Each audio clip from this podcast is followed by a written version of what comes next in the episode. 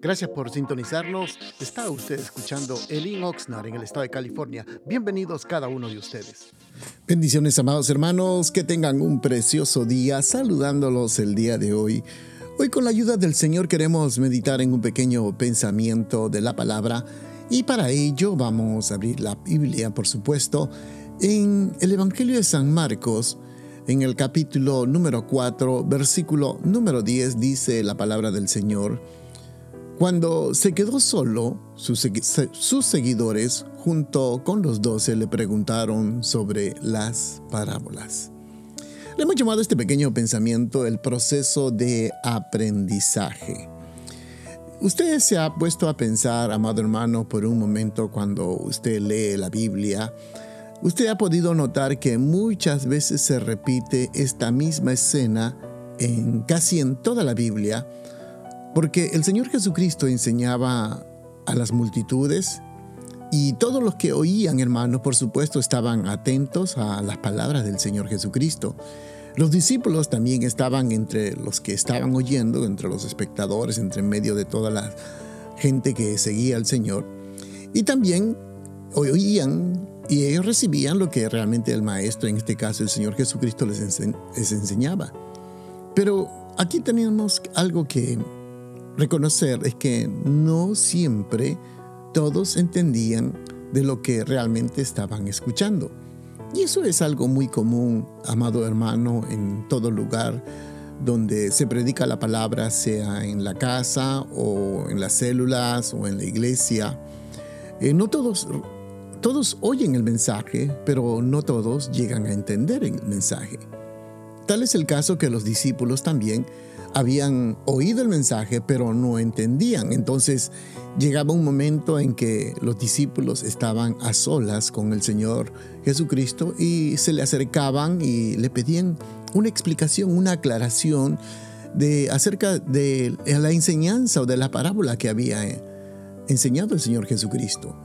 Entonces ellos se quedaban como con las dudas y el Señor quería que los aclarase que les explicara con detalles qué, cuál es el significado realmente de estas parábolas. Esta escena, hermanos, prácticamente usted cuando lee la Biblia, especialmente en los Evangelios, usted va a poder notar que durante los tres años y medio que el Señor Jesucristo compartió el mensaje con ellos, muchas veces, hermano, ocurría lo mismo. Entonces aquí viene algo muy importante para todos nosotros, un principio, voy a decir esto muy importante, tan, no solo para los ministros, sino también para los líderes, es acerca de la enseñanza.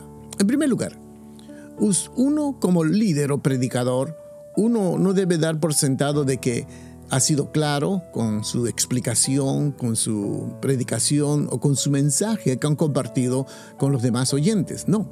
¿Por qué razón? Quiero que usted medite esto. Amado hermano, con todo respeto, cada persona escucha y analiza lo que se dice a través de su propia cultura personal.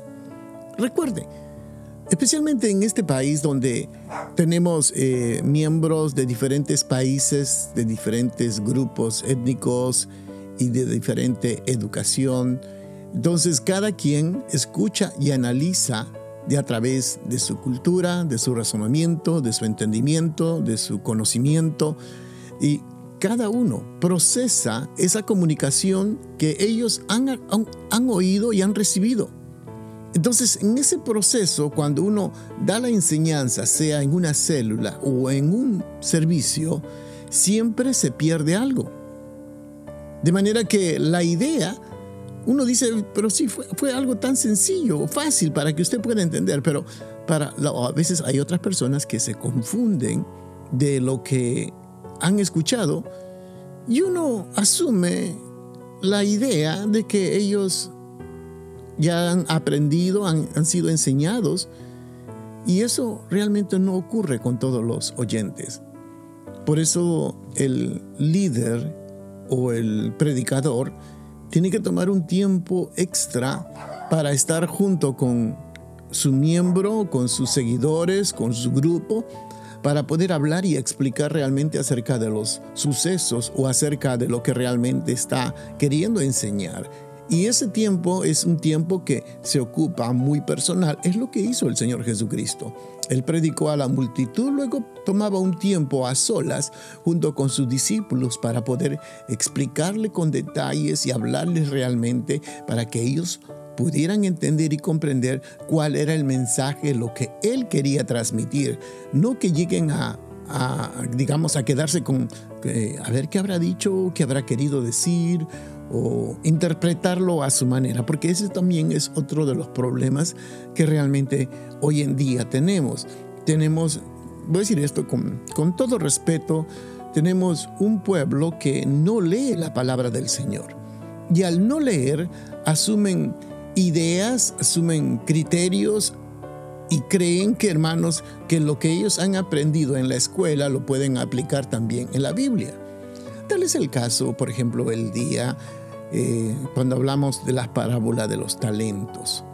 Muchas de las personas dicen, lo, lo relacionan cuando hablamos de talentos, especialmente referido a la, palabra, a la parábola de los talentos, piensan que es el talento, la habilidad de la persona, eh, cierto don que ha recibido de la persona, que tiene el talento quizás de tocar música, tocar un instrumento, de tener un talento de pintar o de hacer una algo. Y dicen, ah, yo tengo un talento, una habilidad, tengo una, digamos, un talento en eso.